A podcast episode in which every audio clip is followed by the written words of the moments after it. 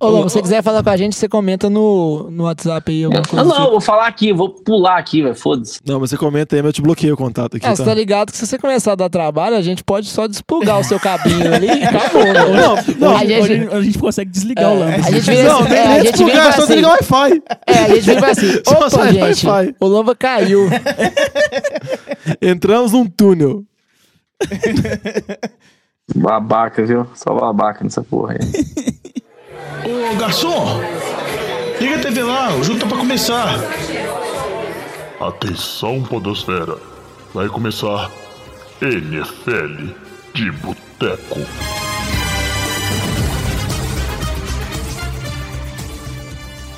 Bem-vindos a mais um NFL de Boteco, seu podcast preferido sobre futebol americano. Eu sou o Thiago de Melo e hoje eu tenho aqui comigo Diogão Coelhão, Qual é, jovem? Alex Reis, E aí? Flávio Batata Fala comigo. e ele de novo. A gente tá ficando muito tecnológico, tivemos um jeito de colocar ele novamente, Antônio Lamba. É, jovem? Beleza? Ué, você não vai falar o oiê. Oi, foi da primeira não, vez. não, tô com mexido. Foi só da primeira, que fazia tempo que não eu, travava. né? achei, eu achei que aquilo ali era a sua entrada tradicional. E aí, todos não, bem? Warrior. Pois é. Agora, todos bem?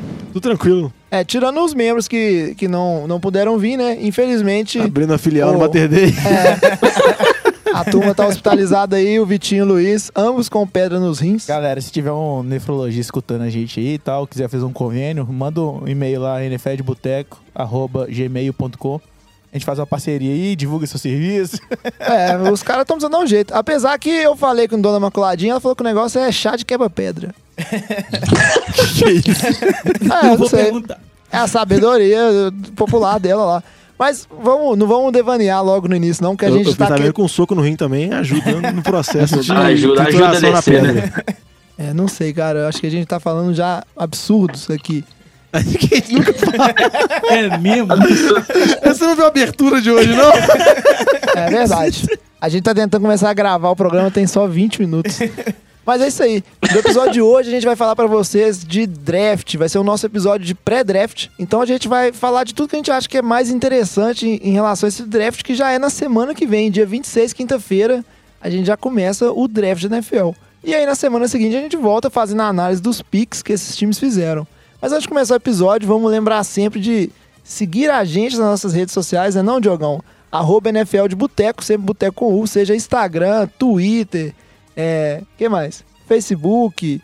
E se quiser mandar um e-mail pra gente, como o Alex já bem falou aí pros nossos ouvintes nefrologistas, o e-mail é nfldeboteco.gmail.com E agora a gente tem que falar um negócio muito importante, porque no episódio passado o Diogão teve uma ideia é, tremenda de a gente fazer uma... Pro... Se falasse o quê? Se a gente chegasse a 100 curtidas lá, 100, Ah, 100 estrelas, estrelas no, no, na, no, No iTunes, no iTunes. a gente ia começar a gravar um episódio de semana. Mas aí você descobriu o quê, Diogão? Eu descobri que dá muito trabalho grava- conseguir comentar no iTunes. Tipo, Então- trabalho pra cacete. E aí você vai fazer o quê? Pedir desculpa pros Eu nossos queria pedir desculpa a todos os ouvintes, que a minha ideia foi muito estúpida. E embora todo mundo aqui da mesa aceitou, bateu pau, falou que era bacana, mas ninguém sabia também. Ó, você me falou que o negócio era, ó, easy. Não, mas você que falava todo episódio anterior pra eles comentarem no iTunes. Aí eu falei, então tá, consegue 100 estrelas lá. Só que eu descobri que pra você comentar no iTunes, você tem que baixar o programa, ter uma conta Conta, exatamente. só aí. Porque eu pensei que comentando pelos agregadores de podcast, pelo SoundCloud, daria certo, mas infelizmente errei.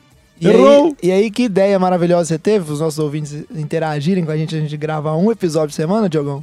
A gente combinou e ensaiou que não teríamos ideias. Ah, Diogão! mas você acha, você, Não, acha, claramente aqui isso não foi contado. você acha que eu não ia te jogar na fogueira? Mas é isso aí, o Diogão não pensou em nada pra você. Não, eu pensei em várias sugestões que foram recusadas pelo apresentador do programa. Não, não tenho nada a ver com isso, No não. SoundCloud tem como a gente ver as curtidas da página, as curtidas de cada episódio. A gente pode colocar um, estipular um número de curtidas por episódio e a gente faz outro semana que vem.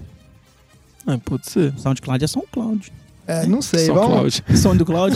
Vamos pensar nisso aí.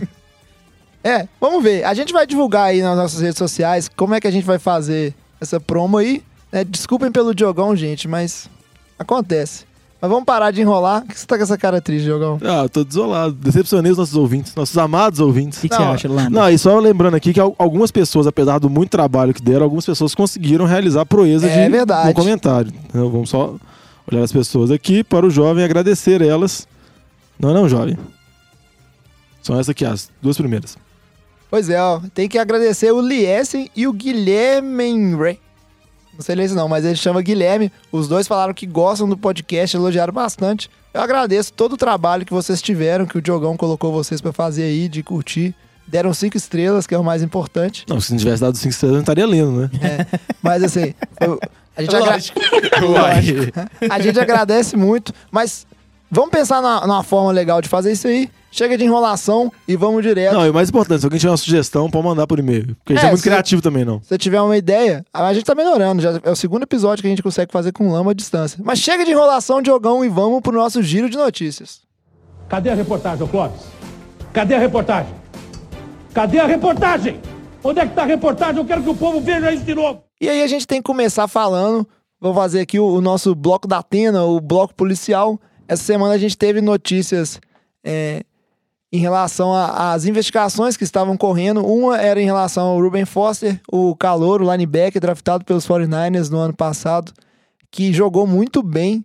E mas o cara é, como, como dizem por aí, ele é um merdeiro, né? E aí ele tá sofrendo uma, uma acusação de violência doméstica, foi encontrado com arma na casa dele, uma arma, inclusive, no, na Califórnia é proibido, né? O, o- a, a posse de arma, que o Batata tá tendo uma crise ali, que eu não sei o que, que é.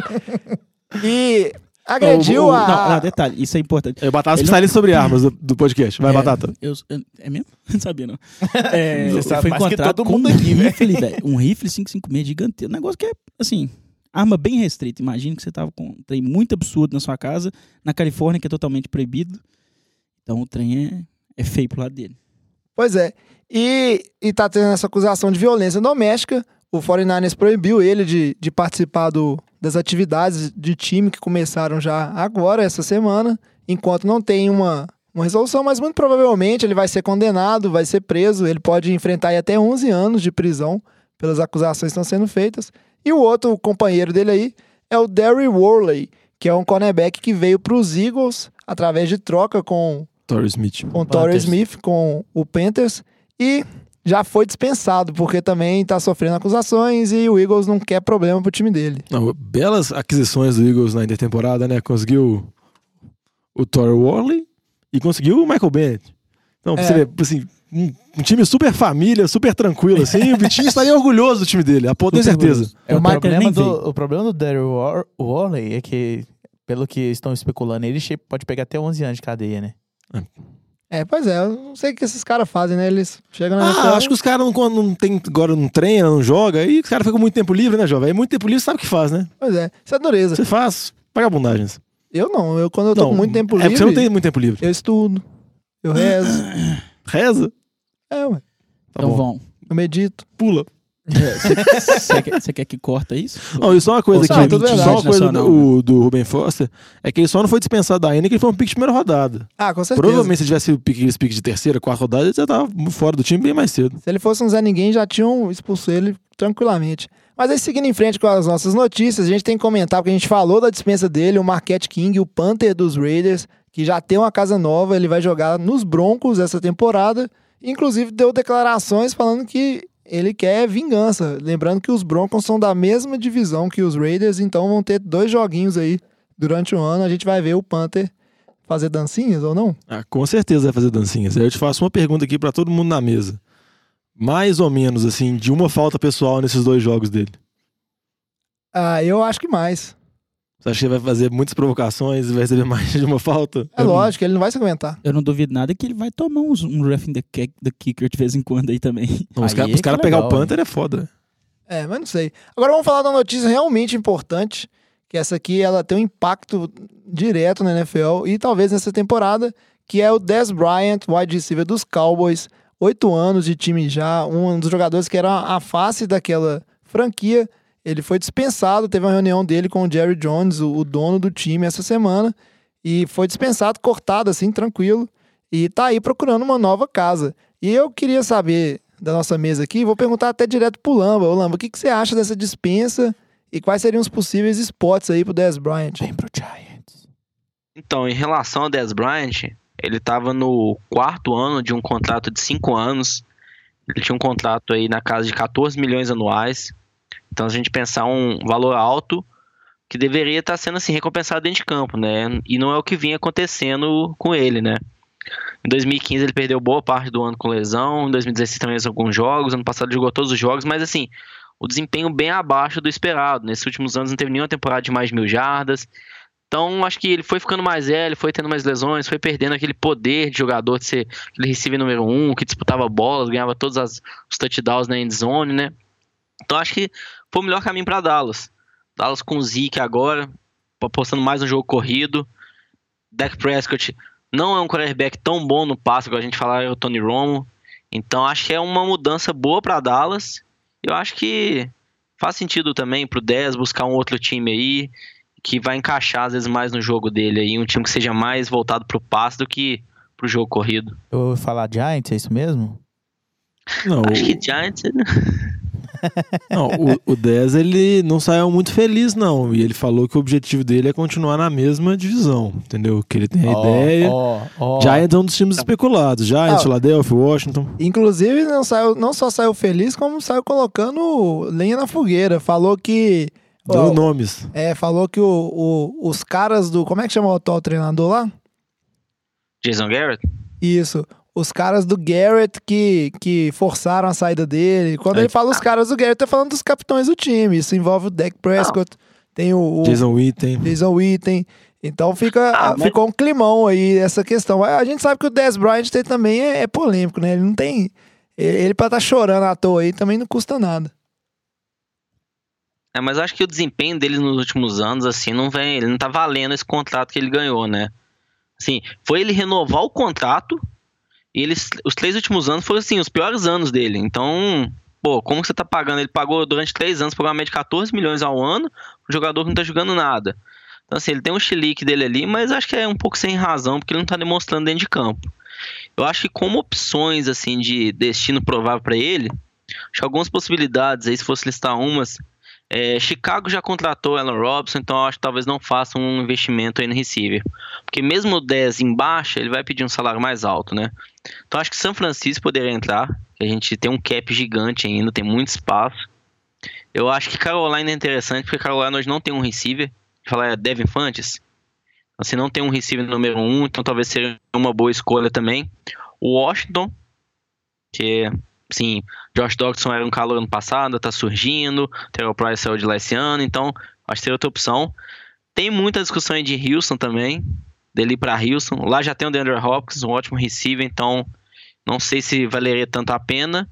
E a última opção que falo muito é o Jaguars também, porque perdeu o Allen Robinson, então assim, tá precisando de uma ajuda no corpo de receiver ali. Eu acho que eu vejo esses cinco times aí, boas possibilidades dele ser um dos destinos aí pra ele. Não, eu acho que essas possibilidades são boas, mas eu só acho que o- vamos dizer assim, o timing da dispensa dele foi muito ruim. Que boa parte das negociações já tinha sido feitas e eu acho que está muito próximo do draft. Então, muitas coisas que você lê, que muitos times que precisam de receiver que vão investir em receiver vão esperar o draft.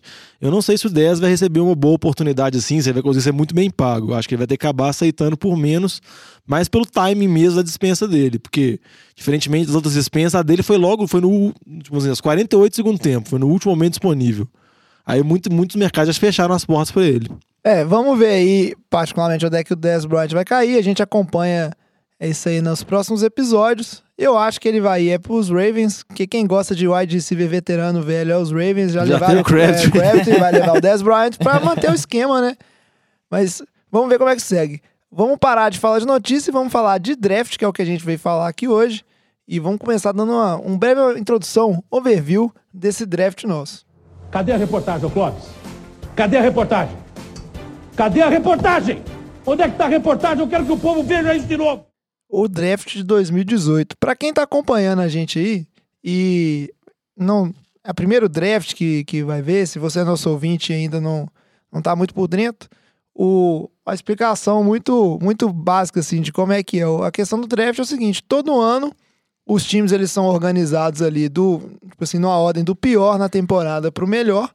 Né? Eles podem ter, ter, ter trocas por conta de negociações, etc. E aí esses times têm direito de ir nessa sequência e pegando jogadores do universitário para ir suprindo as suas necessidades. Isso, é, o draft é muito importante porque ele altera muito o panorama dos times, dependendo do jogador que é draftado. o time muda muito. A gente viu, no caso, o time do Saints lá na, na temporada passada, o time do Lamba, que os jogadores que o Saints draftou, eles foram muito bem na temporada e o Saints saiu do clássico 7-9 para ser um time de, de pós-temporada com chance de ganhar o Super Bowl, se tivesse chegado lá, né? Mas aí Por a favor, gente tinha respeito, viu? Case Keenum. a gente tinha o Case Keenum no caminho do Saints. Mas beleza. É, eu queria saber primeiro de vocês sobre o draft desse ano. Vamos dar um overview aí. Quem que vocês estão achando? Diz que o, quem que é a turma forte, turma fraca, porque a gente sabe que todo draft, assim, ah, esse draft tá bom de running back, esse draft tá bom de quarterback. Sempre tem essa, essa relação que tem draft que não tem nada. Então, o time tá precisando, sei lá, de um OL, não tem bons OLs, fica pra depois. E aí, Diogão, o que, que você acha do draft de 2018? Ah, eu acho que esse draft é muito marcado pelos quarterbacks, entendeu? Eles são os mais badalados e também junta a, a sua necessidade que você falou, assim, tem vários quarterbacks que eles falam que são bons prospectos, quanto também muitos times desesperados atrás dessa posição. E muitos desses times já- já estão em boas posições para garantir esses quarterbacks já, ou então querem fazer movimentações, ou já fizeram as movimentações. Então, por exemplo, os quarterbacks você tem o Josh Allen, o Josh Rosen, o Sam Darnold, Sam Darnold. e o Baker Mayfield. São os principais, são os quatro nomes principais. Então eu acho que isso é o mais forte. Já em outras posições, já não vê tanto assim, mais, vamos dizer assim, jogadores de alto nível. Por exemplo, receiver já é uma posição que eles falam que esse draft já é uma posição mais precária. Geralmente eles citam mais o Calvin Ridley ou o Sutton como os, os bons jogadores que podem sair na primeira rodada. Ou ele também já é uma posição mais difícil também. É, e, Tem- tá, e assim, esse ano tá bem ruim, né, Diogão? De OL, assim, você não vê nenhum jogador que tá fazendo, tem destaque. Só e o é Quentin uma Nelson, necessidade, que é o guard. E é uma É, mas- necessidade, assim, de toda a liga, né? É, todo, praticamente quase todos os times têm uma linha ofensiva deficitária. É, Eu nem acho que no caso de, de linha, assim, é- o draft seja tão deficiente. A questão mais é que o draft, os bons jogadores de linha ofensiva que ele tem, eles não eles são guards, né? São jogadores que não são tão valorizados, assim. Que aí entra numa outra discussão, que quando você vai falar de draft tem que ter também, porque é você, discu- você discutir o talento do jogador e a necessidade da posição. Tem posições que são muito mais valorizadas que outras. Por exemplo, running back não é uma posição tão valorizada no draft, porque partem do pressuposto, que é uma coisa até que eu acredito que é muito verdade, que você consegue pegar bons talentos em, em rodadas mais para baixo, na segunda, terceira, quarta rodada. Outras posições já são bem mais valorizadas. QB é muito valioso. Cornerback também é uma posição que nos últimos anos se tornou muito valiosa. Ed Rush, jogador para pressionar QB, também é uma posição que ficou muito valiosa nos últimos anos. É assim, só que posições que são menos. Pois é. Mas pelo que vocês estão comentando aí, o que eu tô entendendo, e eu acompanhei até agora, o lance desse draft 2018 são os quarterbacks e a turma de QB. Até porque, coincidentemente ou não, você tem uma quantidade grande de times que estão à procura de um quarterback para ser o QB de franquia e, vamos dizer assim, resolver todos os problemas dessas franquias mazeladas que só sofrem. Todo Então- mundo quer achar seu Carson Wentz, Jared Goff, Garoppolo. Seu Case Keenum. É, que esse Batata me olhou com um olhar aqui que até gelou meu coração, velho. Que isso, Batata, você arrancou, velho. Não é Então- rancor, mano. É vontade que dê certo. Vai dar certo, com o Matt Nagy vai dar certo. Amém. Então, como o pessoal fala muito dessa turma de quarterbacks, vamos discutir um pouquinho sobre ela. E aí, eu vou chamar um cara que, desde o ano passado, ele sempre fala que a turma de QB do ano que vem é boa. E aí, ele metia o pau nos QB, tudo que tinha na NFL.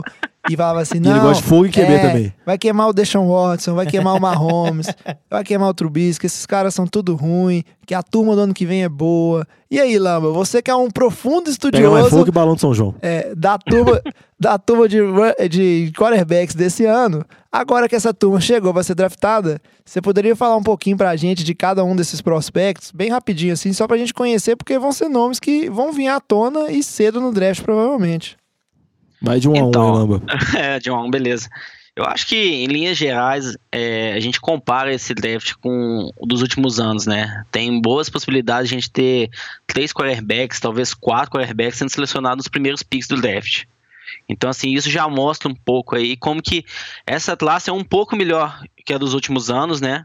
São jogadores mais badalados, alguns pode falar que está sendo overrated, né? Tipo assim, super valorizado. Mas acho que é mu- muito também junto à deficiência de alguns times, precisando desse tipo quarterback de franquia, né? Mas acho que passando um a um, é, o que eles discutem o Darnold de é, Carolina do Sul é bem discutível, quase vai ser o número um, o pick número um. Já era falado no ano passado de ser o primeiro pick no começo do ano passado, então assim, teve uma temporada boa, confirmou Então, esse assim, ele sendo esse primeiro pique. Tem uma discussão aí de talvez o Browns pegar o Josh, o Josh Allen, Josh Rosen, mas eu acho que não. Acho que o Sandard é o, é o quarterback mais garantido, é o mais seguro desse daí. Acho até interessante, teve uma entrevista do, do Sean Payton falando que ele não gostaria de estar na posição de selecionar um quarterback no começo do draft esse ano. Que ele falou que nesses cinco quarterbacks, ele não vê nenhum no nível de Andrew Luck e de Carson Wentz. Foram os dois exemplos que ele deu. Assim, ele fala que podem esses quarterbacks daqui 3, 4 anos não darem mais nada na liga. Ele fala talvez um que seja exceção é o Sandarnold. Então acho que assim, o Sandarnold é o primeiro pick, eu acho que é o favorito para ir como número um e o mais seguro de todos. Não, o. Já os- Posso falar rapidinho, Lamba? Não, que Ah. o caso do Sandarnold, que eu acho que geralmente ele, é, ele era principalmente, vamos dizer assim, ele era garantido número um há um ano atrás, se fosse feita a análise, né? Eu acho que nessa temporada ele até caiu um pouco mais, é um pouco mais discutível se ele vai ser ou não. E as principais críticas que eu vejo com ele, uma é o número de turnovers que ele comete, principalmente nessa última temporada dele já foi um número mais elevado. E a segunda, que é até mais engraçado, que eles falam do tamanho da mão dele, que a mão dele é muito pequena pra QB, que fala que é um dos motivos que ele sofre, pode até sofrer muito fumble, que são nas partes questionáveis. Porque os caras avaliam tudo no cara, tudo, aí, inclusive Lava, isso. Você como especialista, o que você acha das mãos do Sandard? Pô, velho, ele, ele jogou no college inteiro. Você acha que assim, na NFL a bola é maior? Não é, velho. Então, assim, eu acho que isso daí não vai ser o problema, não. Eu Olha acho lá, que. hein? Não, não mas, mas pode deixar que eu vou pôr críticas em todos, velho. Relaxa. Eu tenho Você críticas boas em todos. Mas você confirma Não, isso aí? A, a, a bola do, da NCAA não é a bola dente de leite, não? Confirmo, confirmado. Traga essa confirmação que é tudo igual. É, tirando as bolas do Peitos, né? Que eles dão uma murchada aí, mas o resto é tudo. Polêmica! Luiz, Luiz, não escuta. E, Mas então acho que é isso, né? O Sandard aí provavelmente vai ser o, o pick número um. Acho que por ser o mais seguro, assim, em relação à força do braço, precisão, estilo de jogo, tipo assim, ele fala liderança. Então acho que todas as, as características que eles bu- buscam num quarterback, né? Tipo, visão de jogo, leitura. Então acho que ele seja o pick número um por conta disso. Aí já começa a ter as maiores divergências nos outros. A gente pegar primeiro aí Josh Rosen, de UCLA. É, Josh Rosen falam que ele tende a ser o segundo, que é o melhor também, mas já tem umas discussões, não, será que ele tem um braço forte ou não? Ele, ele tem uma precisão maior. Então acho que aí a gente pega na sequência Josh Allen. Teve um combine assim excepcional, um braço muito forte, lançando bolas a mais de 80 jardas assim sem problema algum. Só que eu acho que o combine não é muito bom para avaliar. Você tem que ver mais o vídeo de jogo, porque o combine não tem pressão, ele não tem marcação nenhuma. Então eu acho que o combine, quando um jogador é muito valorizado no combine, eu acho que é um pouco errado por conta disso, assim. Acho que é muito mais importante o vídeo dele, como ele jogava no college, do que ele fez em um dia no combine. Então eu acho que o Josh Allen subiu muito por conta disso, por causa do combine. É, na sequência a gente tem um Baker Mayfield, que não estava tão bem contado assim, mas teve uma temporada sensacional, ganhou o Heisman no último ano, né, no college. Então subiu também, já está sendo discutido talvez para ser pego pelo Jets. E depois pegar o último aí desses cinco primeiros, o Lamar Jackson, que ganhou o Heisman no ano anterior, né? Em 2016. E entrou agora no draft também, só que já é um, um QB cotado mais para sair ali no meio da primeira rodada.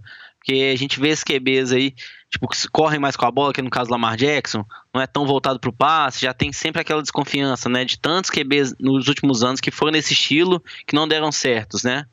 Então acho que tem um pouco de receio maior com o Lamar Jackson por conta disso. O Baker Mayfield subiu muito por conta de ter ganhado o Heisman esse ano, ter tido uma temporada excepcional. E o Josh Allen, acho que foi por causa do Combine, mas eu acho que talvez desses cinco aí, ou, ou talvez, acho que talvez seja o pior, o mais arriscado deles. Eu acho que o quarterback tem um braço bom, o Jay Cutler tinha. Batatinha lembra. O Jay Cutler faz- Gratuito aí, Que grata, ô Lamba, mas que grata comparação, hein, não?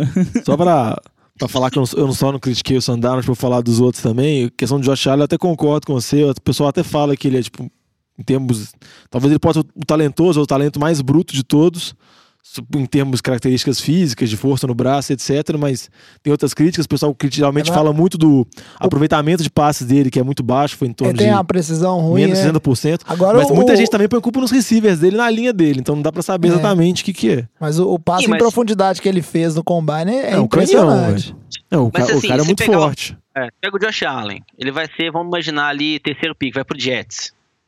Ou vai pro Cleveland, pegue ele. Tipo assim, ele não vai ter um corpo de receiver sensacional. ele não vai ter uma Cleveland ele vai ter. Lamba. Ele vai ter Então, o Landry, assim- ele vai ter o Gordon e ele vai ter o Coleman. Não, São três receivers bons, viu? Ai, mas assim, eu não sei. Mas assim, eu acho que o Josh Allen eu acho que é o mais arriscado aí mesmo. Não, igual você comentou, a dele foi baixa. Eu tenho um pouco mais de confiança nos outros, mas o que eles falam assim de todos esses quarterbacks aí, talvez a exceção do Darnold, do tipo, eles vão entrar na liga e vão ter que ficar um ano, talvez dois anos no banco, aprendendo um pouco ainda, pra depois irem titulares. Acho que não é nem a questão de queimar, não. Acho Mas que é. eles não estão prontos mesmo, assim. Mas aí, Então eles têm que ficar um pouquinho no banco. um quarterback que eu queria comentar também, eu queria saber o que, que vocês acham a respeito do, do Josh Rosen. Ah, Ele é um Porque- caso muito bom também. É, muito se discute que ele talvez seja um pouquinho inteligente demais É, geração milênio. para a posição de quarterback. Porque o Josh Rosen, ele dá pitaco sobre é, exploração de Marte, ele dá pitaco sobre questões religiosas, ele tem a opinião dele sobre Meio ambiente. é, meio ambiente. O problema é que ele é inteligente demais, ele só fala demais. Não, mas ele é, é um cara bem inteligente mesmo. Peraí, ele fala que a Terra é plana ou é redonda, cara? Não, ele não é terraplanista, não. Então, ele- Mas, mas a, a gente respeita aí, né? nossos ouvintes terraplanistas. É, não se tem você tá ouvindo é terraplanista, é isso aí. A gente vai guardar Vai essa estudar um pouco. É, a gente não. Não, Ó, Ó, o Alex queria aí. falar que, que O Alex nós é temos um hater problema demais. com que o Alex, por si próprio, está Se quiser, manda e-mail amigos terraplanistas. é, Não, depois não, eu passo não. o e-mail aí. Ó, parou. Vamos guardar isso pro nosso podcast especial sobre terra. Que a gente vai discutir. A gente tem que fazer um por semana, né? Vai ter que usar. É. É isso aí, a gente guarda pro podcast especial sobre formato da Terra. Vamos focar nesse podcast aqui. E aí, muito se discute a, a respeito do, do Rosen, no sentido de se isso atrapalharia ou não. O treinador dele chegou até a dar declarações que ele precisava cair num time certo, que ele é um QB questionador, ele quer saber o porquê de tudo. Então, se ele caísse com a comissão técnica que só quisesse que mandar e ele executar, provavelmente ele não ia se desenvolver bem. Eu, particularmente, acho tipo, um, um absurdo você falar, ah, esse Também cara ele tem opiniões muito fortes, ele é inteligente demais. ele- a cabeça dele não tá focada só no futebol americano. É tipo assim, não, não acho que faça muito sentido. Queria saber o, o comentário, o que, que vocês acham dessa questão. Não, o que eu acho é, tipo assim, eles destrincham tanto esses jogadores, analisam tantas coisas, os caras conseguem fazer essas análises muito absurdas. Por exemplo, no caso do Josh Rosen, muitos especialistas falam que em termos de leitura de jogo, ele é o melhor, ele é o mais pronto já dessa classe para já começar jogando. Mas igual o Lama falou, ele tem alguns problemas em termos de força do braço e etc. Mas esses questionamentos em termos dele querer questionar muito, de querer saber das coisas, dar palpite outras coisas, eu acho muito absurdo. Eu acho que no caso dele, você pode questionar. Por exemplo, ele sofreu duas concussões no tempo dele de college. Concussão é uma coisa séria, uma coisa grave, uma coisa que geralmente a pessoa que sofre tende a ter mais recorrentemente, outras. Então, esse é um ponto que eu acho que devia ser mais bem avaliado do que se o cara. A opinião dele sobre o meio ambiente e sobre isso ou sobre aquilo. Por exemplo, muita gente elogia o Josh Allen, o caso do outro, porque falam que ele é muito focado em só futebol americano, que ele vive futebol americano e ele só fala sobre isso. Como se isso fosse uma característica determinante pro cara ser bom ou ruim QB na NFL. Não tem sentido. Não, mas eu acho que um pouco aí é de é questão de foco mesmo, né? Acho que assim, é, eles não querem que o jogador perca o foco. O quarterback é a posição mais importante, é a posição que mais sofre pressão. É o, li- principal líder de um time no ataque. Então, você pega esse jogador, ah, o Josh Rosen, tem outras ideias, fica viajando na maionese aí. Não, não é viajar na maionese, acho que- é o cara ter opinião sobre o mundo. É, eu acho que não, isso não vai impactar tanto o resultado dentro de campo. Mas assim, você pega os dois têm a mesma qualidade. Qual que você prefere? Ah, não, eu prefiro o que foca no futebol, que não fica Eu- viajando. Mas Eu eu prefiro que tenha personalidade. opinião Não quer dizer Assim, que o cara quer não mudar foque. o mundo ou quer jogar futebol americano, velho. Ah, Assim, ele pode querer os dois, cara.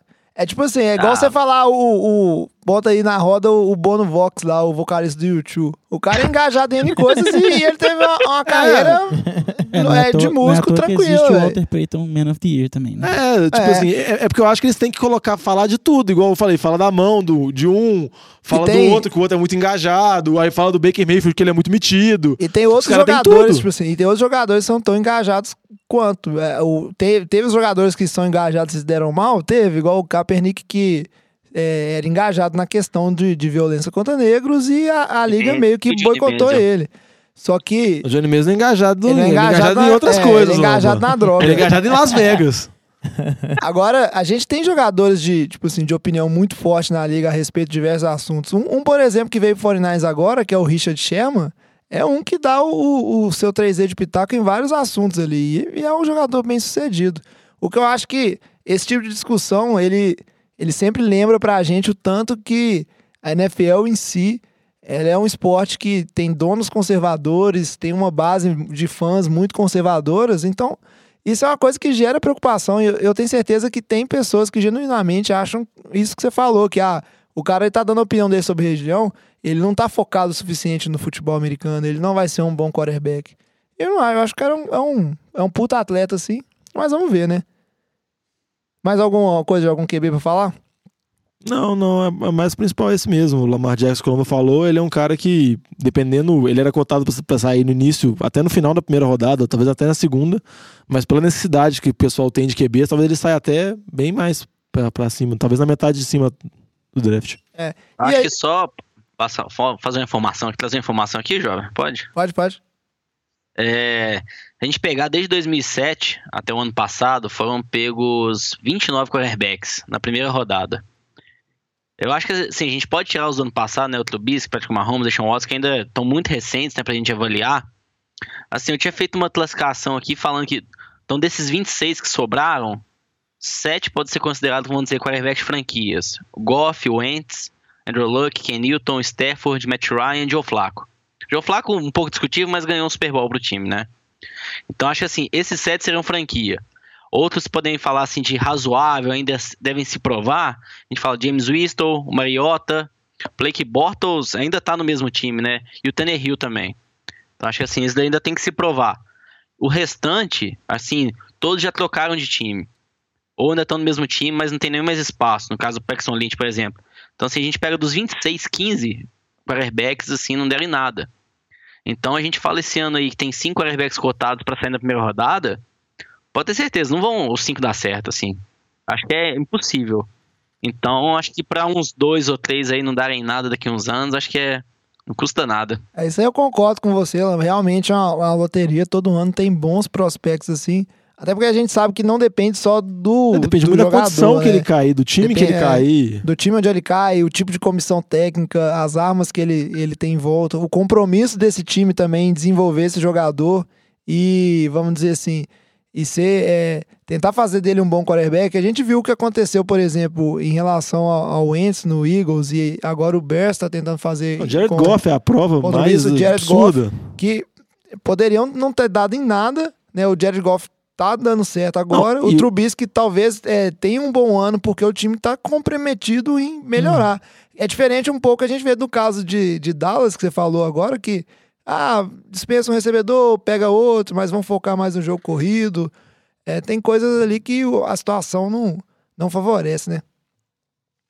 Agora, é, só para não falar só de quarterback, a gente sabe que cada time no draft ele vai de acordo com a, a sua necessidade. A gente não tem tempo de passar aqui time a time, o que cada time precisa, porque também é muita especulação ao tipo de jogador que vai chegar. Talvez não chegue um jogador que o time quer, ele vai pegar outro. Mas dois nomes que a gente vai falar.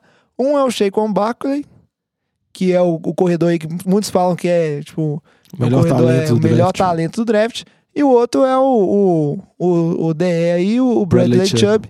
Que seriam os jogadores mais badalados. Alguns comentários sobre, sobre esses dois, Jogão? Ah, com questão do Barkley, igual eu falo, muita gente considera ele o melhor talento, mas igual aquela discussão que a gente teve antes já, sobre valor da posição. Muita gente acha que não vale a pena você pegar um running back nas primeiras posições, que você consegue achar talentos bons em outras rodadas subsequentes.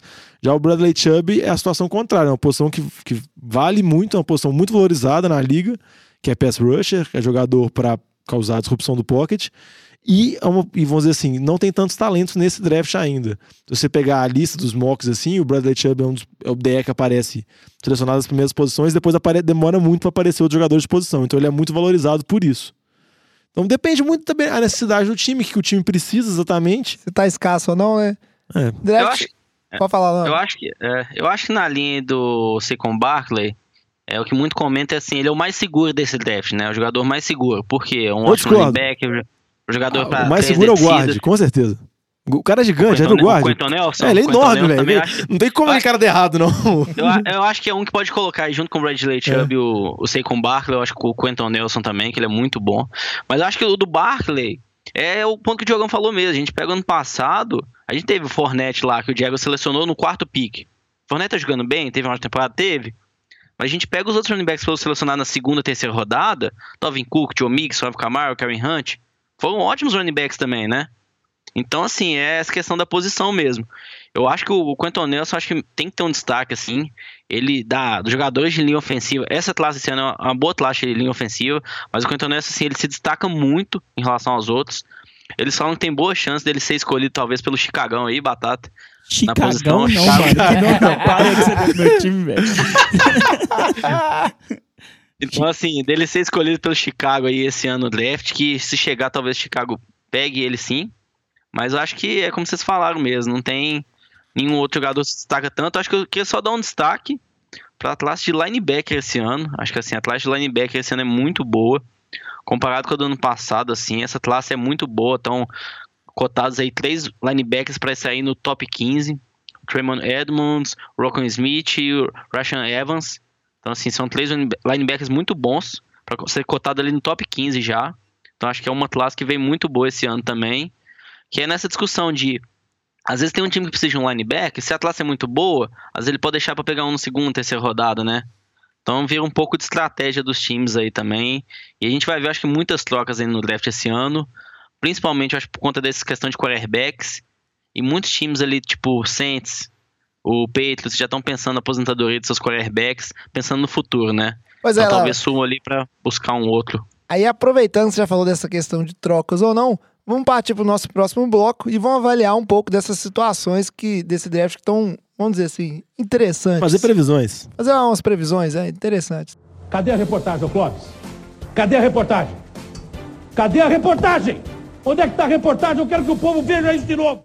Mas aí, como você estava bem falando, ô meu querido Lamba, e a gente vai ter que arrumar um recurso para eu fazer você acelerar a sua fala sem me ver, porque com os meninos aqui, Tô eu, falando muito, foi mal. com, com os meninos aqui eu pelo menos consigo controlar o tempo deles, mas a gente vai evoluindo nessa questão.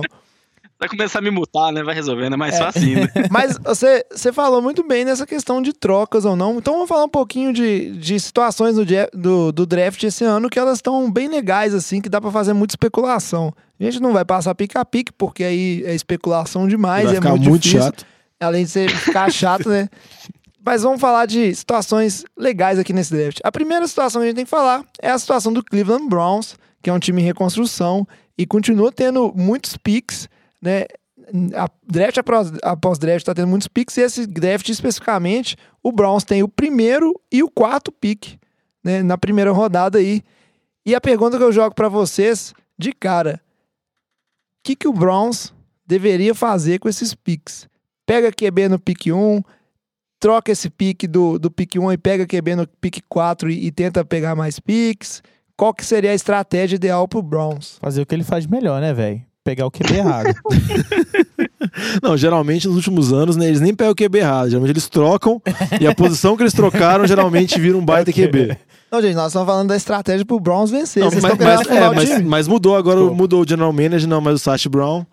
Então, mas eu- o que eu acho que o Browns vai fazer, porque ele, é- é- ele vai ter que fazer, porque ele é forçado por relações públicas, de que eu falei, ele vai ter que pegar um QB no primeiro pick.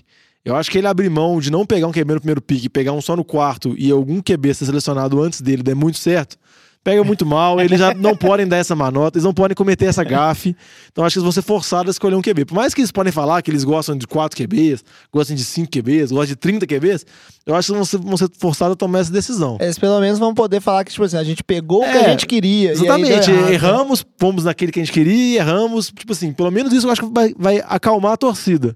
Porque se passar isso, por exemplo, eles pegarem, sei lá, o Bradley Chubb, ou pegar o Quinton Nelson no primeiro pick, vai causar um caos, vão tacar fogo em Ohio, não, com mas, certeza. é, não, mas se eles forem pegar alguém no primeiro pick, eu sei com o Barkley, né? Eu acho que assim, não tem Ah, discussão sobre isso. Eu acho que eles não devem pegar, eu acho que eles não vão pegar.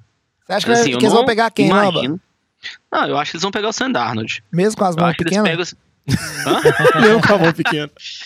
Eu acho que eles pegam o Sam Darnold no primeiro pick. Ô, Eu acho, que eles vão- mãozinha. eu acho que eles vão pegar o Josh Allen, Lamba. Não, eu acho que o- os últimos reportes eram Eu do Josh, Josh Allen, Josh mas assim, velho. Como não tem notícia ultimamente, né? Fica nessa especulação infinita, né? Do que, que vai ser pego. É, não dá pra eu saber que- exatamente o que, que eles gostam, o que, que eles não gostam. Exatamente. Então, eu acho que eles vão decidir lá, mas é, eu acho que no quarto pique que vai ser essa decisão deles. O que, que eles podem fazer, né? Igual a gente falou dos jogadores aqui, né? O Chubb, o Nelson ou o Barkley. Ou então eles vão trocar, né? Quem sabe às vezes trocar com o Buffalo, né? Buffalo quer, precisa de um QB, troca com o Buffalo. Buffalo tem dois picks essa rodada ainda, né? O, décimo segundo e o vigésimo segundo. Então acho que Talvez o melhor movimento aí pra Cleveland seja pegar um quarterback no segundo e trocar com algum time o quarto pique e encher de pique de draft de novo, viu? É, deixa, se eu entender, deixa eu entender então. Você acha que o, que o Browns não vai é, negociar usando o seu primeiro pick e vai pegar alguma coisa no, no primeiro Não, não. pick e depois negociar o quarto? O quarto. Isso, exatamente. Eu acho que deveria ser feito. Não de- deveria, né? É, Eles vão fazer melhor que eles sabem mais. Chegar? É, o Exatamente. problema mas é que eles têm o primeiro pick e o quarto. né? Então, tipo assim, Só chega- vai chegar, é, por exemplo, Não, assim, sim. um- Eu acho que assim, o primeiro eles têm que pegar o quarterback. Eles não têm quarterback, né? Pois é, Eles eu acho, eu acho muito Eles suicida Tyrod. pegar, Tyrod Taylor, na massa. eu, eu acho muito suicida pegar o Saquon Barkley de cara. eu, tô- eu- eu acho acho que eles não vão pegar. Não, não, eu acho Batata, que eles não, vão pegar. Não, acho, não acho que tem que fazer isso, não, velho. Eu acho que eles têm que pegar um quarterback no primeiro e trocar o quarto pique. Não acho que eles vão pe devem pegar o Barkley. Até porque quando a gente fala do Barkley, Ele tem muitos boatos lá, aí né? dele pro, É. pro Giants também, né? Giants aí no segundo pique, assim, tem muitas discussões aí se vai pegar o Barkley ou não, né? Não, um, um jogador que eu acho que em termos do Browns, acho que vale muito a pena a gente ficar atento é o Bradley Chubb, que eu acho que se eles conseguissem parear o Bradley Chubb com o Miles Garrett, eles teriam tipo assim, uma dupla de jogadores para pressionar QB muito novos, muito bons, que poderiam durar longos anos. Eu acho que dependendo se o Chubb chegar na quarta posição, que é uma possibilidade que existe, eu acho que eles não deveriam deixar passar. É. Vamos ver. Mas eu Agora, acho que não, eu discordo dessa daí, Jogão. Vou discordar porque você já tem um jogador muito bom na posição. Ah, Miles ele- Garrett. quanto mais melhor. Ô, ô Lama, você lembra de Von Miller mas- e DeMarcus Ware jogando junto, velho? É. Em Denver? Ele simplesmente Não, levou mas- o time pro Super Bowl. É, você ter dois Não, é mas- muito melhor do que você ter um.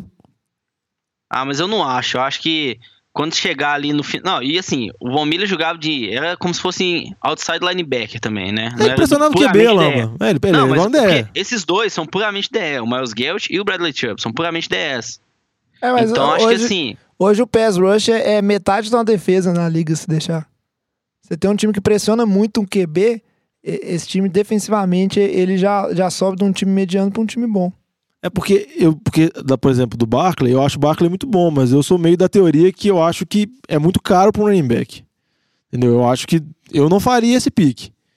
É tipo opinião pessoal. Eu acho que você consegue, igual eu falei, você consegue achar bons talentos nas das posições dos drafts, nas rodadas mais para baixo.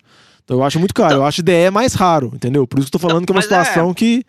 não vai- E eu acho que eles, trocarem, mais já tem 200 mil piques de segunda rodada, do ano que vem, dos outros anos. Não sei, tem só uma proposta muito boa.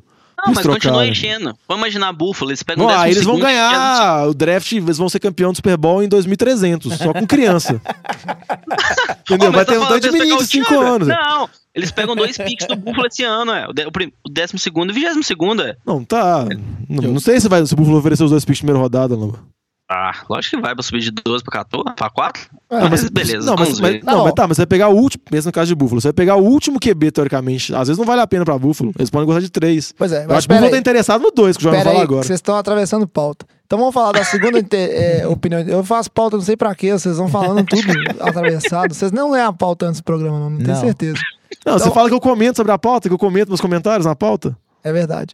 Aí, vamos falar então do, do segundo pick. Quem tá com o segundo pick é o, é o time do Alex, que é o time dos Giants. E aí o Giants é um time que a gente já se vê no. Tipo assim, ele tá na, na posição mais interessante. Talvez o- o- a decisão que o Giants tomar, ela vai influenciar o futuro da NFL como um todo. Porque o Giants ele pode fazer o quê, na minha opinião? Ele pode pegar um QB no draft agora, entendendo que o Eli Manning já tá é, entrando num período de decadência, então já pensando no futuro dessa franquia. Então o Giants não faria essa troca e aí o Giants seria um dos times a se aventurar nessa turma de quarterback. Que isso, Ele- velho? E o QBzinho do, que draftou ano passado, velho? Já, já era. Aí Davis o, Webb. queimou ele. O, Ele tá na de queimados do Lambo. É. Ah, ele perdeu a posição pro Jenny Smith, velho. Não conseguiu nem jogar quando barraram ele lá, velho. Não, não vai. Sério, verdade aqui, ó. Podcast de verdade. É. isso é verdade. e Aqui tem aí, informação. o, o Giants também pode optar pelo quê? Ele pode falar assim: ah, não, o Eli Manning tá razoável ainda, não quero pegar um QB. E aí partir pra pegar um Bradley Chubb, ou pegar o, o Saquon Barkley, ou um outro pick. Que aí ele deixaria essa turma de QB cair um pouco mais. Ou não, ele pode fazer uma troca com esses possíveis interessados, igual o Lama já falou aí, do Bills, ou não sei que outro time poderia Denver. subir. Denver, é, Denver Bengals. talvez queira subir, Bengals, não sei. Não, eu não acho que Denver vai subir, não, velho. Talvez Dolphins Cardinals. tenta, Dolphins tenta, é, tente subir no draft. Mas enfim, independente de falar do time, Eu acho que a posição do Giants é muito interessante. Ele- o que o, o time, é, o David Gettleman, decidir fazer com esse pick vai influenciar em muitas coisas. E eu queria saber o que, vocês acham que provavelmente o Giants vai fazer com esse pick. Menor ideia. Fazer merda. Até eu, como torcedor do Giants aqui, tô, tô achando que vai fazer merda, cara. Assim, apesar porque não tem muita coisa. pra- Sério, a gente. Vamos analisar aí. Ou pega um QB, ou vai pegar um DE, ou um running Não, back. tem. Não, Igual o Diogão deve falou, o running back Eu- é muito caro. A linha defensiva do Giants ainda é uma boa linha. Isso. Então não, não tem essa necessidade imediata de um. De mas um trocaram o. Pierre Paul agora, né? É, trocaram, sim. É, tem uma perda aí, Diogão, mas a linha ainda assim continua. Não é, não é uma linha ruim. Entendeu? Não, tipo não assim, é. a Não, gente tem o. Oliver Venom, o Damon Harrison, não, A a linha gente- boa. É, a gente não tem uma necessidade assim de pegar agora. Então, assim, ou pega um QB ou vai pegar um running back. Mas é igual você falou, eu também acho um preço muito caro. Então eu vou perguntar pra você que é Não, eles torcedor, podem Alex. trocar também. A po- como É. Igual o Java perguntou o que, que o Giants pode fazer, eu realmente não tenho a menor ideia, porque o Giants pode qualquer possibilidade. Eu já vi até mock draft que eu acho pouco provável do Giants pegando o Quentin Nelson. Porque eles têm um problema muito grande na linha ofensiva deles e eles podem tentar resolver esse problema pegando o jogador que consideram mais seguro. O que eu E acho uma muita gente- excelente ideia, na É, verdade. mas muita gente considera caro também pra um guard. Não dá Mas pra assim, saber. pra necessidade imediata Tá. do time, cara, é- eu, eu acho válido. Mas só pra fechar a questão do Giants aqui, então, vou fazer uma pergunta pra você que é torcedor, Alex. Você acha que o tempo do Eli Manning já foi? Você gostaria que seu time pegasse um quarterback com esse pick ou não? Com certeza. Apesar que o time não quer, né? Isso a gente já sabe que é, já foram ditos aí pela- na- no ano passado e, e no início desse ano que eles vão manter o Eli aí e eles não, não é o prospecto de pegar um quarterback por Não, agora. E o Eli já declarou que ele não ficaria muito satisfeito se o Giants draftasse um QB. Que ele entende a posição do time, mas que ele não ficaria muito satisfeito. Aí eu não sei se eles vão draftar ou não, porque a situação de bancar o Eli no draft passado pegou muito mal, né? Então não sei que, que vocês vão conseguir tomar uma decisão puramente racional, sem emoções Gerou nenhuma. inclusive demissões. Várias emoções. Pois é. Vocês já falaram aí também do- dos possíveis times que devem tentar fazer uma troca aí por um quarterback ou alguma outra coisa do tipo. O principal time que se fala aí é, são, são os Bills. Muito porque depois que o- os Jets fizeram uma movimentação aí, a gente já comentou no podcast antes, antes eles eles estavam em sexto e eles trocaram com o Colts para subir pro, pro terceiro ali. Ou seja, os Jets já garantiram que eles vão pegar um dos quarterbacks. E aí tá todo mundo se movimentando. E agora, né? Tem que fazer um jeito. O Giants é o target aí, preciso trocar, preciso trocar. Talvez o Browns na quarta posição aí seja uma possível troca, como vocês falaram. Agora, tem um time, a gente não falou. E aí não é desses times que estão na Pindaíba. É um time que tá muito bem, porque chegou no Super Bowl no ano passado, que é o Patriots. E aí o que eu queria saber em relação ao Patriots, o nosso torcedor do Patriots não tá aqui, o Luiz. Mas eu, Lama falar também. é, eu queria saber a opinião de vocês. É o seguinte: o Patriots, só pra gente ter uma ideia, o Patriots não é um time muito de draft, né? Normalmente ele tá aí trocando seus picks, se reforçando através de trocas, pegando jogador de outros times e não investe muito tradicionalmente no draft. Por exemplo, ano passado, o Patriots acho que ele não tinha nenhum pick, nem na primeira, nem na segunda rodada do draft. Esse ano, pra variar, após algumas trocas, né, o Patriots desmanchando o seu time, eles se encontram com dois picks na primeira rodada, né, que é o pique, se eu não me engano, aí é o 26, não, 23 e 31. 23 e 31, e tem dois picks na, na segunda rodada também. Então, quatro picks aí, mais ou menos nos top 60 e poucos picks. E aí eu queria saber o que, que os Patriots vão fazer agora que eles estão carregados de picks e não é normal deles investir muito em draft. Você acha que o time está mudando um pouco de filosofia, tem necessidade em várias posições, então ele vai resolver se reforçar com talentos jovens? Ou não? O Patriots também deve tentar se movimentar nesse draft para conseguir um jogador específico, talvez já draftar um, um quarterback aí ele suba. O que, que vocês acham que os Patriots vão fazer? Também, menor ideia. Eu Diogão, não. você não sabe Eu- nada. Uai, velho, eu não faço previsão, não. Isso que eu, que eu deduzo que o Belichick pensa. Mas Então, você é não contratado Ainda mais- isso. Ainda mais o Bilhete Não, né, se eu pego o? Belichick, isso aqui eu deduzo o que que o Belichick pensa. Eu queria dizer que o Diogão, depois que ele, ele Cadê inventou aquela, aquela. história de falar com convicção? É, aquela promoção inútil. O cara Tá mudou. horrível, ele falava que o importante era falar convicção e, e não, se vocês todo mundo quiserem, acreditava. eu posso falar várias teorias que eles têm dos Patriots. Aí agora o cara fala assim: eu não sei. não, mas realmente, se me botar que o Patriots pretende, eu, eu não sei. O cara é membro de um podcast sobre futebol americano. A função dele é dar a opinião dele. E agora Não. vem falar que não sabe. O que eu vou falar é o seguinte: muita gente fala dos Patriots, muita gente fala que os Patriots estão interessados, fala que o Patriots gosta muito do Baker Mayfield, você vê reportes sobre isso, que eles gostariam desse QB. Falam também do Lamar Jackson, que o Belichick, vamos assim, ele, ele draftou o Jacob Brissett, ele também pegou o Tim Tebow pra treinar, que falam que ele está, vamos assim, gostando de QBs mais móveis. Então falam que o Patriots tem- pode estar interessado nessas, nesses dois tipos. Eu acho muito caro o Patriots ter que fazer a movimentação, ter que sair da posição que ele tá até lá em cima, porque, igual a gente comentou, é muito time disputando, é muito time desesperado, então a galera vai pedir muita coisa. Entendeu? Por exemplo, Buffalo, é um- igual o Lamo comentou, é um time que tem dois picks de primeira rodada, melhores que os dos Patriots ainda, e é um time que está muito interessado em subir no draft. O Patriots vai ter que oferecer muita coisa, e eu não vejo os Patriots oferecendo, abrindo mão de muita coisa assim para um jogador. Geralmente eles pegam o melhor jogador disponível, eles esperam, e o Tom Brady não vai aposentar, ele tem, vai Pega jogar um- até 80 anos. Pega um virador de hambúrguer qualquer aí também. Não, eu acho que assim, a gente vai ficar, eu acho que, eu diria chocado se o Patriots não pegar um quarterback aí, tipo, primeira, segunda, no máximo terceira rodada, porque Tom Brady tem um contrato de só mais dois anos, ok, ele pode renovar isso, não é esse o ponto, mas ele tá com 40 anos de idade, né? Ah, Tá no Então, auge da assim, forma. É, ele não vai, ele não vai durar 5 anos, 6 anos. Não. Não E- vai, não e- vai. e se assim, não me engano, precisam de um eles tão- quarterback. Se não me engano, eles estão sem, sem quarterback reserva, né? Não tem, Não, não tem. Roya. Ah, é, o Roy, é verdade, foi pra lá. Nossa. Maravilhoso, Roy. Maravilha. Então, assim, eu acho que, igual o Diogão falou, eu não acho que eles pegam. O Patriots consegue pegar um dos quatro mais cotados aí, até o Baker Mayfield, que vão sair lá em cima e seria muito caro. Eu acho que o mais provável é o Lamar Jackson e também eles falam muito do Mason Rudolph, que seria tipo o sexto quarterback dessa lista aí. Ou então o Patriots vai saber que vai pegar um outro quarterback ninguém nunca ouviu falar antes e o bicho vai dar certo. A gente lembra, tipo, o Tom Brady, né? Ele foi o pick número 199 do draft. Ô, velho. Lama, no fundo, no fundo a gente sabe, é cagada. É, foi Não, cagado. não é cagada. O, o posso Não. dizer, porque se os caras soubessem que ele podia ter 1% de chance de ser aquilo que foi, ele não esperaria um 199 pra pegar o cara. Entendeu? É cagada. Não, no fundo é isso, gente. cagada.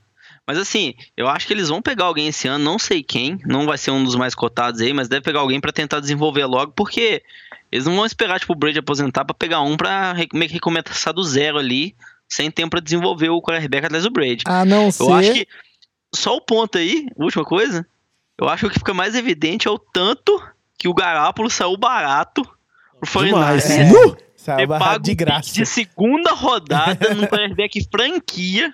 Porque mostrou ano passado que é um quarterback de franquia mesmo, vai conseguir conduzir o time. Lógico, o Fortnite já teve que pagar uma bagatela pra ele, né? Um contrato maior, um dos maiores da liga, né? Com poucos jogos dele, mas eu acho que mostrou que assim, já é um quarterback maduro, né? O Fortnite não vai ter que passar no ano de calor dele, sofrer essa, esse probleminha do começo da carreira, né? Vamos ver. Essa questão aí eu fico muito feliz, né? Não vou entrar em 49ers Nossa, Aqui não, porque o nosso tempo- chora. o nosso tempo tá, já tá se acabando.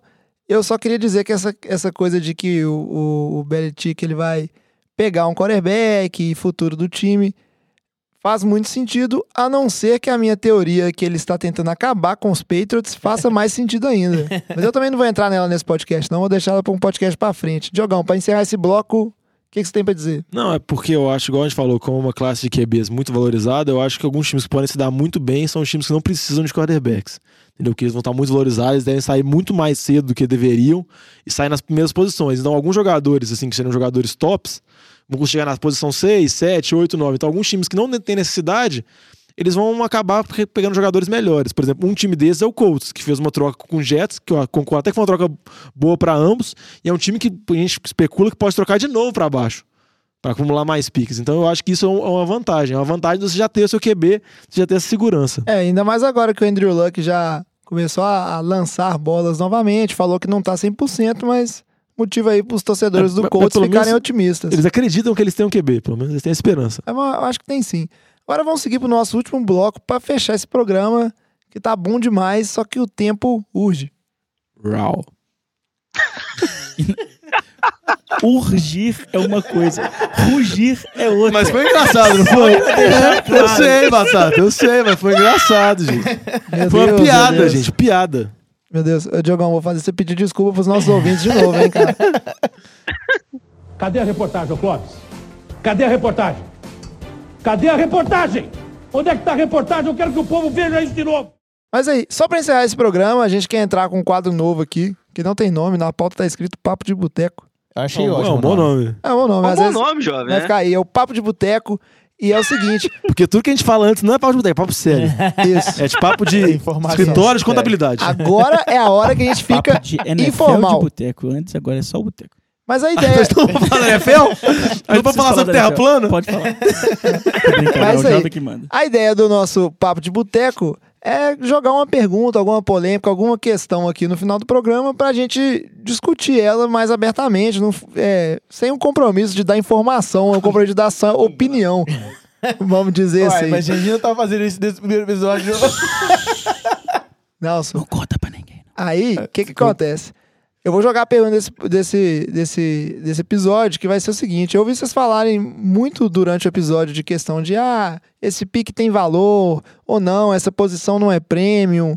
Isso aí você consegue achar jogadores de valor em outras é, mais abaixo, no draft. Então a pergunta que eu quero é saber o seguinte. Existe essa linha de pensamento, que é é, fazer o pique em cima do tanto que a posição é prêmio ou não. Ou seja, ah, um running back é, sai muito caro se for nos primeiros cinco picks, porque você consegue bons running backs na rodada 2, rodada 3, etc. Então não vale a pena. Linebacker isso, falam muito também parecido. isso, linebacker também é uma posição que ela não é considerada prêmio. E aí, quarterback, pass rusher. Hoje em dia, cornerback também tá virando uma posição prêmio, que a gente vê a diferença que faz. Tem que entender, a NFL, o, o jogo ofensivo é passe, então a defesa, se ela conseguir pressionar o QB e ter uma secundária boa, a chance dela ser uma boa defesa é enorme. E aí falam muito nessa questão de valor de posição prêmio.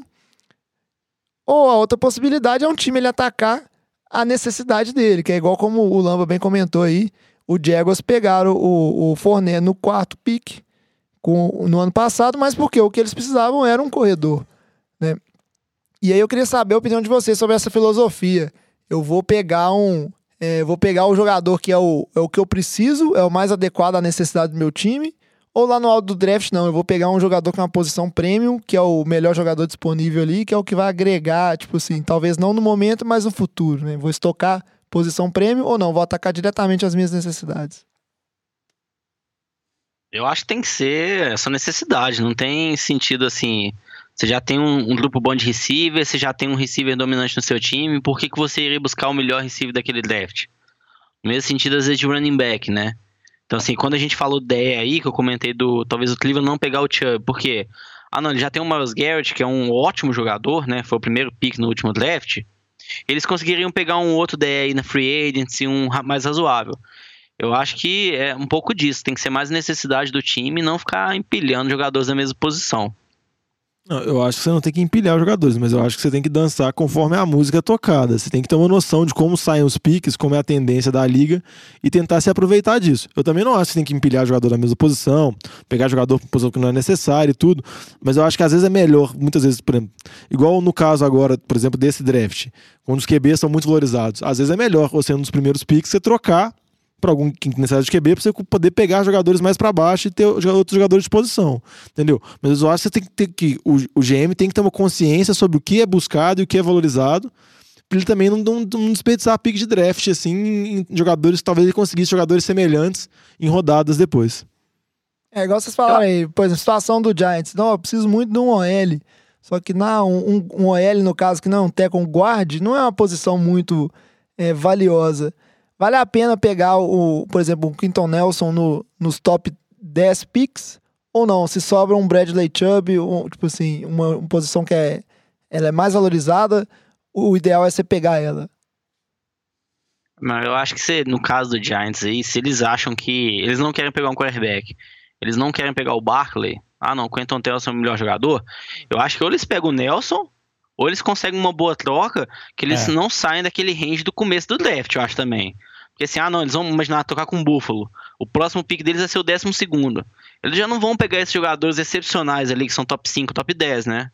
Então, acho que assim, você trocar pra trás pra perder essa oportunidade de pegar um ótimo jogador também, eu não concordo muito, não. viu? É, mas eles não iam receber só essa, esse pique do Sim. décimo segundo, né? Mas é, eu acho pelo que Mas menos uns dois você tem que, eu acho que tem que posição. equilibrar o, a- o valor da posição com a necessidade do time de uma forma que você consiga, é, de acordo com as, as disponibilidades que os outros times têm de te oferecer coisas, você consiga equiparar. Então, por exemplo, a necessidade do Giants de ter um OL é gigante.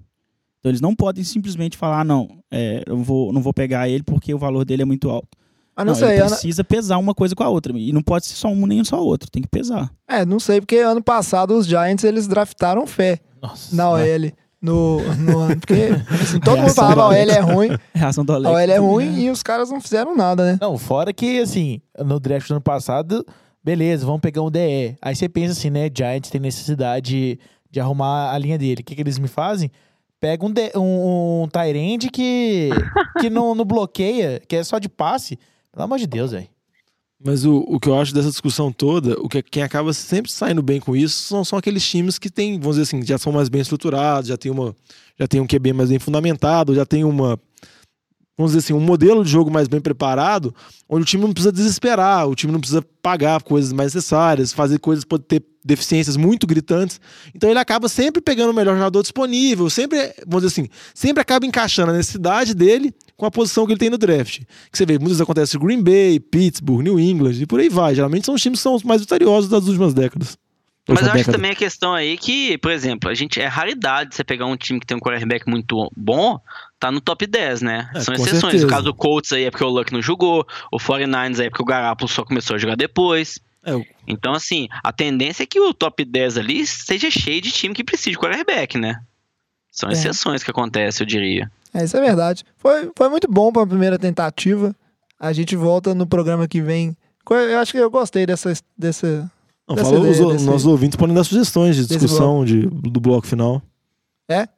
Não, Então você é não isso acha que aí. pode, não? O programa não é democrático, não? programa é Perdão, democrático, toquei no ponto que te, que te aflige aqui. Não, é por mim pode, cara. É porque eu tô, eu tô avaliando suas ideias com mais cuidado depois da última ideia que você deu pro programa. Você tá só questionando, assim, pra ver se eu dou uma titubeada ou não, né? É, ué, eu sei, ué. a última que você deu deu errado. Não, não deu errado, Mas é teve O. Diogão, o Diogão falou muito bem. É, se você tá escutando aí, se tiver algum assunto que você acha pertinente, pode ser uma discussão quem é melhor entre um jogador ou outro, ou uma coisa específica, mande sua pergunta pra gente, pode ser no. Pode ser nas nossas redes sociais aí, no Instagram, no post do episódio, pode ser e-mail pra gente. Lembre-se sempre que nossa rede social aí é arroba NFL de Boteco, Boteco com U, e o nosso e-mail é nfldeboteco.gmail.com. Se bobear, eu faço até um post dessa questão do, de mandar a pergunta. Você manda aí, a pergunta for legal, a gente discute ela no programa aqui e, e dá nossos pitacos, né? Sobre o questionamento do ouvinte aí. É, só não vale pergunta sobre Case Keenum e Kaepernick, porque senão vai ficar eu e o Lamba discutindo igual retardados de novo, né? Então vamos gente vai- tentar pular esses temas. A gente temas vai fazer o especial o, o fim da amizade entre o Diogão e o Lamba. Fala, Lamba, você que falou, quis comentar alguma coisa aí? Só fechar, é, acho que a gente comentou muito o Chacon Barkley aí, né? Assim, a gente pegar. Qual que vocês acham que assim, foi o melhor running back aí, vamos dizer, dos últimos 10 anos da NFL que vocês viram jogando aí? Vocês lembram assim um de cabeça? Fala um nome aí pra ver se. Tipo, um running back assim, excepcional, que destruiu na NFL. Nossa, cara, pergunta difícil. Você tem que Adrian pôr isso na pauta, na Adrian pauta pra não Peterson. pegar. Ah, baixar o Adrian link Pitts, esse é o também, nome. velho. Adrian Pitts. Mas Adrian Pitts é o nome que eu queria. É. A gente pode falar que é um dos running backs mais dominantes que jogou na NFL nos últimos anos. Ele jogou 10 anos em, em Minnesota. Quantos jogos de playoff vocês acham que ele levou Minnesota? Quantos jogos de playoff ele jogou com a camisa de Minnesota? Três. Dois. Beleza. Pode responder? Pode. Cinco. Então, assim, em, em 10 anos, assim, um running back, vamos dizer, foi um dos melhores running backs da história da NFL. Ele não mudou uma franquia, né? Lamba, Então acho que a mas gente fala muito do Saquon Barkley é isso, tipo, o running back não muda a franquia, né? E o quarterback muda, principalmente na NFL hoje, que é uma liga muito mais de passe. Então acho que o Saquon Barkley sair ali no primeiro, no segundo pique, eu não acho uma boa escolha um pouco por causa disso, porque o running back não muda a franquia, mas o quarterback muda. É, aí isso aí tem tudo a ver com aquela discussão que a gente tava tendo aí agora mesmo, do- dessa questão da, de posição premium ou não, né? E é, vamos ver o que, que esses times vão fazer no draft. A gente volta daqui a, a duas semanas mais ou menos. O draft já vai ter passado. Lembra que o draft é semana que vem, dia 26 de abril. E a gente volta comentando aí já pra comentar os picks, o que cada time fez. Dar um troféu telha aí pra algum time que, que fez uma coisa horrorosa. E tem que ver que de vez em quando a gente erra, né? Porque ano passado a gente deu o troféu telha pro time do Batata por conta da troca lá que ele fez com os 49ers, mas talvez Tá. dê certo. É, Talvez, né? Tá no condicional não, ainda. não se pagou ainda não, é... É, não se pagou, tá, tá, tá na esperança do Matt Neg, aí Allen? Robinson. Ano passado jogaram o menino na, na, na fogueira, igual o Lamba gosta de falar. né? Não, mas não. A, a- Queimaram o a- a- Queimaram a- o a menino. esperança Trubisky é Jared Goff. Tipo assim, você olha pra primeira temporada do Goff, ele foi É. muito mal, etc, etc, com um treinador defensivo. Aí teve a mudança pro Shane McVay. Agora, a ideia de Chicago é fazer a mesma coisa. É fazer a esperança de Jared Goff no Trubisky. Pois é, é isso aí. Espero que vocês tenham gostado do episódio de hoje. Lembre-se sempre de seguir a gente, mandar o, o- qualquer Dá dúvida, review no iTunes. É, dá review no iTunes. Que dá muito trabalho, mas se, você quiser pode tentar. Né? E mande sua pergunta, se você tiver algum assunto que você acha interessante de discutir, alguma pergunta pra gente debater, a gente tá aberto e estamos aqui aguardando. Então é isso aí, traz a conta, passa a régua, é, fecha a saideira e até semana que vem. Valeu! Falou! Valeu, tchau!